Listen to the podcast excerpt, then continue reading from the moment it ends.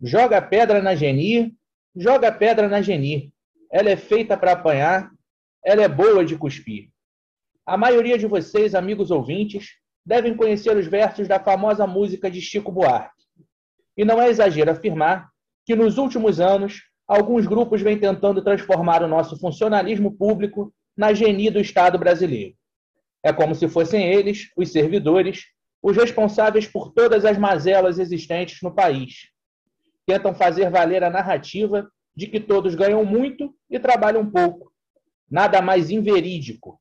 A maioria trabalha muito, sob condições precárias e com salários indignos. Você sabia que no Rio de Janeiro, alguns setores, como por exemplo a educação, possuem vencimentos abaixo do salário mínimo? Sabia que os servidores da saúde estão há praticamente 20 anos esperando a implementação do seu plano de cargos e salários? Esses são apenas dois exemplos daquilo que se repete em inúmeras categorias. Os supersalários são exceção e assim devem ser tratados. No programa de hoje, o deputado Luiz Paulo falará sobre a sua relação pessoal com o funcionalismo público do Rio de Janeiro e sobre as diversas batalhas que estão por vir. Meu nome é Pablo Guimarães e esse é o podcast RJ em Debate. Sejam todos muito bem-vindos ao nosso bate-papo dessa semana.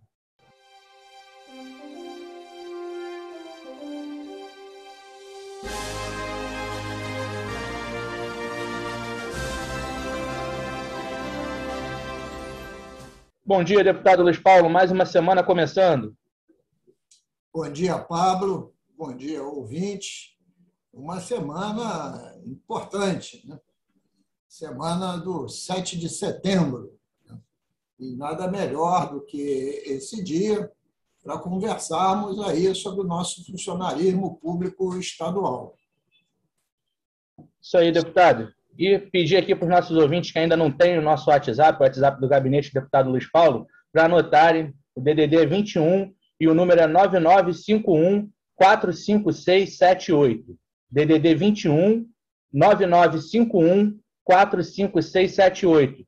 Pedir para todos os ouvintes, depois do programa, entrarem em contato, mandando suas impressões, falando sobre o que acharam do programa. Deputado, o senhor é um histórico defensor do servidor público. Recentemente, no auge da crise econômica no Rio de Janeiro, enfrentou o pacote de maldades do governo Pezão e impediu que muitas daquelas medidas fossem aprovadas.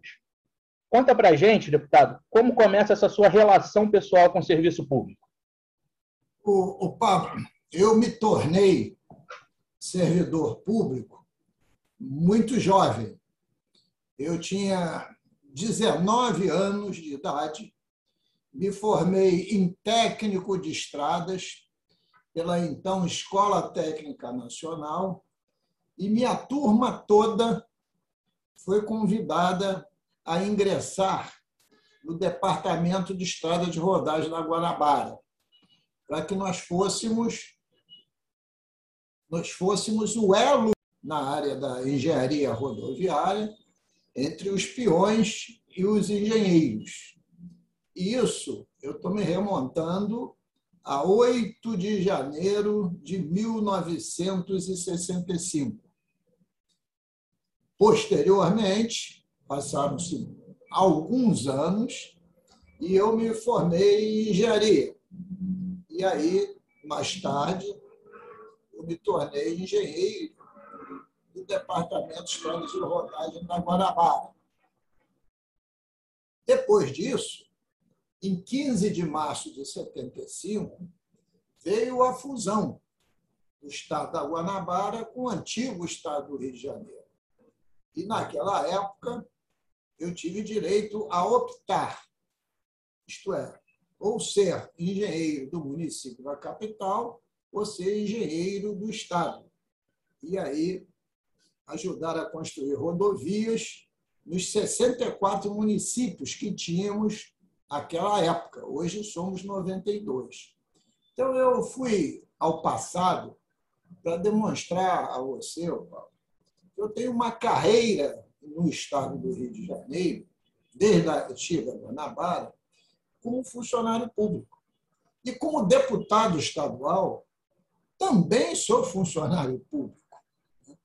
Ser funcionário público, como o nome diz, é servir ao público e ter como patrão a população, porque o Estado só sobrevive através dos impostos. E os impostos são pagos pela população, nesse caso, a população fluminense. E desde esta época, que eu sempre defendi o papel do funcionalismo público, que ele fosse muito bem qualificado e, evidentemente, remunerado à altura. E como eu via, eu, eu, eu comecei como técnico de nível médio, eu afirmo a você que a maioria dos funcionários públicos trabalham, e muitos um salário inadequado, como é o caso do magistério e também o caso da saúde. E hoje existe uma política de querer responsabilizar as mazelas desse país, atribuir essas mazelas ao funcionalismo público, e não à corrupção, ao mau gestor, o gestor desqualificado, né? os cargos comissionados para quem não tem vínculo com o funcionário público. Então, é necessário que a gente resgate a dignidade do funcionário público, para que ele também preste, em correspondência, um serviço público de qualidade para a nossa população. Perfeito, deputado. Quer dizer, a sua relação com o funcionarismo público não é de hoje, né? Ela já vem de longa data. Mas, deputado, a maior parte das categorias de servidores públicos estão com salários congelados desde 2014, alguns até antes disso. O senhor é autor de um projeto de lei que levanta este debate sobre a necessidade de que seja feita esta recomposição salarial. Hoje, outros parlamentares têm se juntado a esta luta. Sabemos que é difícil fazer previsões aqui, mas o senhor acha que os servidores podem ter esperança de alguma melhoria? O Pablo, eu acho que sim. Porque se não fosse uma luta boa, eu não teria apresentado um projeto de lei. Nem tampouco o teria o presidente da Assembleia Legislativa, deputado André Siciliano. É esperado que nesse mês de setembro função do regime de recuperação fiscal, venha para o Parlamento Fluminense né, uma série de propostas que estão embasadas nas leis complementares federais para o Rio acessar o regime de recuperação fiscal, né, de leis que serão muito duras. E não há nenhuma, nenhuma proibição no regime de recuperação fiscal que você faça a reposição salarial. E nem poderia haver, porque trata-se de um preceito da Constituição Federal. Isto é, os salários poderão ser repostos, corrigindo-se esses salários pela inflação de cada ano. Exatamente, a Constituição prevê não é reajuste, não é aumento. É recomposição das perdas salariais devido à inflação. A última recomposição salarial que aconteceu no Estado foi no ano de 2014. De lá para cá, não houve mais nenhuma recomposição antes. Então, eu acho justo e me parece provável, e esta luta vai ser desencadeada com todas as nossas forças para que haja a reposição salarial em projetos, em projeto que possa ser votado agora, isto é, em setembro e outubro. Eu não posso é, fazer nenhuma estimativa de que percentual poderá ser, porque há que se fazer um profundo estudo de fluxo de caixa, para saber um ponto percentual de reposição salarial, quanto impactará no caixa, porque é necessário ter os recursos para poder pagar. Se dá, nem, não, nem posso prever o percentual, E também nem posso prever se será em parcela única ou mais parcelas. Né? Mas eu acho que o importante é nós travarmos essa luta. E ela será travada com grande intensidade. E eu estou com esperança. Perfeito, deputado. É justo, né? É justo que aconteça essa recomposição salarial para tantos servidores que estão tanto tempo com salários congelados. Mas, deputado, como o senhor já adiantou ainda na sua resposta, é, a Assembleia deve receber nos próximos dias um novo pacote de maldades em decorrência da renovação do regime de recuperação fiscal. Um dos itens que vem sendo fortemente é, atacados é a questão do triênio. Estão querendo acabar com o triênio dos servidores. Qual a sua posição sobre isso? Ô, Pablo, eu verifico que agora, na segunda quinzena de setembro, esses projetos de lei chegarão ao parlamento. Porque a Secretaria de Fazenda deseja ter essas leis aprovadas até os primeiros dias de novembro, porque a Fazenda precisa encaminhar a sua proposta final de, ao Tesouro Nacional para que o Estado possa ser acolhido no novo regime de recuperação fiscal nos primeiros dias de dezembro, porque o Tesouro Nacional terá que responder ainda se acolhe ou não no mês de dezembro. E olha, o, o, o Pablo, como é uma situação delicada. Nós precisamos entrar no regime, porque se não entrarmos, nós vamos quebrar. Se nós não entrarmos no regime, nós vamos ter que pagar, e esse número muda dia a dia, porque o, o, o, Brasil, o Estado do Rio de Janeiro deve à União, e a União é avalista em diversos empréstimos internacionais, em cima de bolsa de moeda. E como vocês sabem, o dólar, o euro, está tudo disparando a cada dia. Então, se a gente não entrar no regime, a gente terá que pagar nos próximos três anos algo como aproximadamente uns 80 bilhões de reais. Numa visão mais otimista, se a Bolsa de Moedas cair, cerca de 66 bilhões de reais, que é 22 bilhões de reais por ano. Isso implica dizer que nós não temos um recurso para pagar e manter o Estado funcionando. De outro lado, o regime não pode ser uma tortura para o funcionário público. E um dos quesitos que o governo federal, o Tesouro Nacional e a legislação federal exposta exige como item obrigatório é o término do triênio. Mas eu que considero que o triênio é uma conquista do servidor quando ele optou em ser um funcionário público estadual.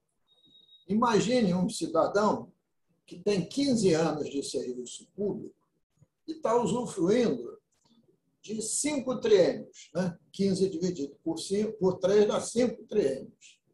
E proclamou sua vida de se aposentar com 35 anos de serviço público quando tivesse 60% de triênio. Isso fez parte da decisão dele de fazer o concurso público. Então, não podemos chegar para esses, essas milhares de pessoas e dizer assim: isto acabou.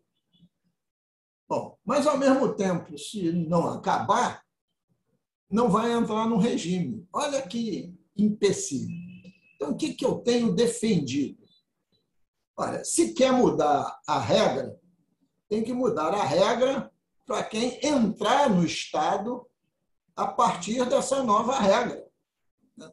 Então, que o triênio possa ser extinto para os novos funcionários concursados que entrarem no serviço público após a aprovação dessa legislação. E jamais para os que estão hoje no serviço público. Essa vai ser o primeiro, um dos grandes e mais fortes embates que nós vamos travar. Perfeito, deputado. Até porque não se muda a regra do jogo com ele começado, né? Já está todo mundo jogando, todo mundo já sabe as regras tem que mudar as regras para quem ainda vai começar no serviço público. Agora, deputado, por que, o senhor acha que, que essa conta dessa má gestão, dessa corrupção, sempre acaba sendo paga pelos servidores? A que se deve esse fato? Bom, primeiro, há uma questão econômica. Quando o atual governo assumiu, governo federal, associado ao governo do Estado, explicitando presidente Bolsonaro, governador Wilson Witzel. Se há de lembrar que tudo que, se, que dizia respeito à economia, que era perguntado ao presidente candidato, ele respondia: sobre economia, converse com o posto Ipiranga. E quem é, era o posto Ipiranga? O ministro da Economia, Paulo Guedes. E a concepção de Estado do economista, ministro Paulo Guedes, é o Estado neoliberal, isto é, o Estado que se autorregula, que não precisa de funcionário público, como o mundo privado pudesse dar conta de tudo. Esse Estado, tá, essa proposta de Estado, está arruinando o nosso país e o próprio Estado do Rio de Janeiro. E propostas econômicas desse tipo já se mostraram no mundo inteiro absolutamente fora de propósito. Tanto é que, quando o presidente dos Estados Unidos assumiu, Biden, ele propôs um plano de desenvolvimento econômico e social baseado no modelo capitalista chamado keynesiano, isto é, em que o Estado tem um papel fundamental não somente de prestação de serviço, como também de organizador e orientador da economia e também de fiscalização das regras do jogo na área de economia através, em termos de união, dos seus respectivos, do seu respectivo é, banco central. Olha, então, a primeira questão é de ordem econômica ministro da Economia que está aí é um neoliberal fiscalista. Acha que você pode resolver os problemas cortando despesa de pessoal. Uma nossa crise fosse somente uma crise de despesa. A crise maior do Estado do Rio do Brasil é uma crise de receita e receita só entra se você tem um plano consistente de desenvolvimento econômico social, associado a uma máquina estatal competente para fiscalização do pagamento do, dos tributos, para evitar não só a corrupção, mas também a sonegação, que também é crime. Então, eu diria que tem uma questão da visão econômica, que é a crise que a gente está vivendo, mas também um problema de incompetência na gestão. E essa incompetência na gestão, aqui no estado do Rio de Janeiro, é gritante. Nós estamos, por exemplo, já sob o quinto, quinto secretário de Desenvolvimento Econômico com secretarias, muitas vezes, fatiadas entre políticos que não têm nenhuma competência especificamente nas áreas que estão administrando. Vide os secretários de educação e o secretário atual de transportes. E por aí vai, para a gente não ficar nominando. Porque se eu tivesse que nominar, eu diria que o responsável exclusivo por isso é o governador que faz as nomeações. Então, a incompetência já parte do gestor principal. Muito bem, deputado. Então, provavelmente teremos dias aí com muitas lutas pela frente, muitas batalhas virão. Eu não tenho dúvida nenhuma, Cláudio. A luta vai ser no campo político, no campo jurídico e no campo também político administrativo. Né? Porque muitas vezes você, para derrotar uma visão política, você tem que apresentar uma saída e uma contrapartida. Então, quando a gente, de pronto, você pergunta para o triênio, nós não podemos ficar no impasse, ou sim ou não, porque se venceu o não, acabou. Então, a gente está querendo resolver um impasse com uma outra proposta concreta. Né? Triênio, para quem já está na máquina pública, tem que continuar. Mas, Pablo, ainda tem uma outra questão que eu acho relevante. Nós vamos lutar muito para que continue a haver os concursos públicos. Um, servidor, um serviço público que não se renova, não se complementa, ele fenece. E um sistema previdenciário que não se abastece de novos funcionários também fenece junto. O concurso público é vital para todos os poderes e principalmente para a prestação de serviço à população fluminense. Você veja nessa pandemia da Covid, o que segurou de fato, e está segurando mal bem, não são os governantes, são os, é o SUS. E na hora que você não faz mais concurso para servidor público da área da saúde, isso vai para a mão de quem? Das organizações sociais que, com as exceções de praxe, são máquinas de corrupção e de prestação de serviços de péssima qualidade. É o exemplo mais concreto que nós estamos vivenciando com muita intensidade desde março de 2020, quando formalmente todos, se, todos aqui no Brasil reconheceram que a pandemia do Covid-19 tinha chegado entre nós. Perfeito, deputado. O servidor pode ter certeza que o senhor estará mais uma vez na linha de frente das batalhas que estão por vir. Né? Até porque, como o senhor já disse, defender um funcionalismo público qualificado e bem remunerado é, em última análise, defender todas as pessoas que, defendem, que dependem de um serviço público de qualidade. Opa, Amigos ouvintes. Oi. Eu queria dizer só para você, eu não estarei à frente dessa luta, não. Eu já estou há muito tempo, porque o que eu faço de reuniões semanais sobre esse tema é bastante.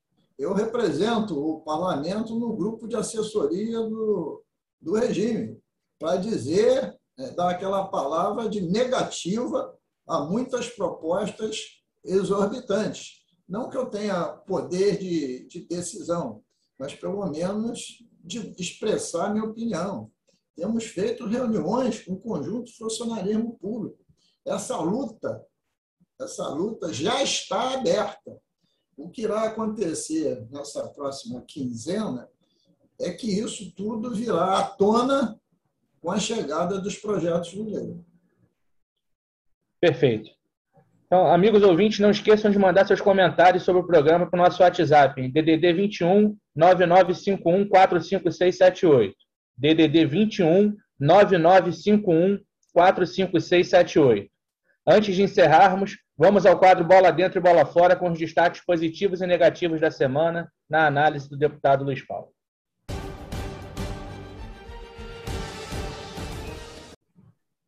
Bola Dentro para o manifesto lançado pela geração de 1968 geração que foi às ruas na luta contra a ditadura e pelo restabelecimento do Estado democrático de direito. Somos parte dessa geração de 68, uma das gerações que, ao longo dos tempos, participaram de inúmeras passeatas e lutaram contra a ditadura militar e por um Brasil mais justo e igualitário nesse momento, no ano de 2021, estamos agregando forças para continuar a luta pelo direito à vida, tão dizimada pelo negacionismo nesse duro período de pandemia. Essa geração de 88, que já tem mais de 70 anos, como eu, continua viva, lutando pelos seus ideais de mais justiça social para a nossa população e da preservação do Estado democrático de direito. Então, a bola dentro da semana é para o manifesto da geração de 1968 entregue a toda a nossa nação. A bola fora dessa semana vai para o governador do estado, pela sua omissão, pela sua inação em relação ao roubo de cabos de cobre que alimentam o sistema de energia de trem e metrô. Se o governador exigisse da polícia profundas investigações, os responsáveis iriam aparecer. Também o governador é responsável porque nomeou um secretário de transportes que não tem nenhum conhecimento na área, nenhum conhecimento do que seja um sistema de transportes. Então, a bola fora dessa semana é pela inércia do governador em resolver um drama que está se abatendo sobre a população, porque o Estado não está cumprindo a sua função. Dar transporte de qualidade para a população é dever do Estado. E tudo isso está acontecendo como fosse em, uma outra unidade da federação, e, no, e não no Estado do Rio de Janeiro. Isto é motivo de grande indignação bola fora para o governador do Estado.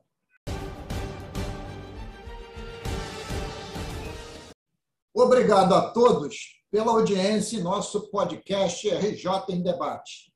Estamos no ar semanalmente discutindo os principais temas do Rio de Janeiro e do Brasil.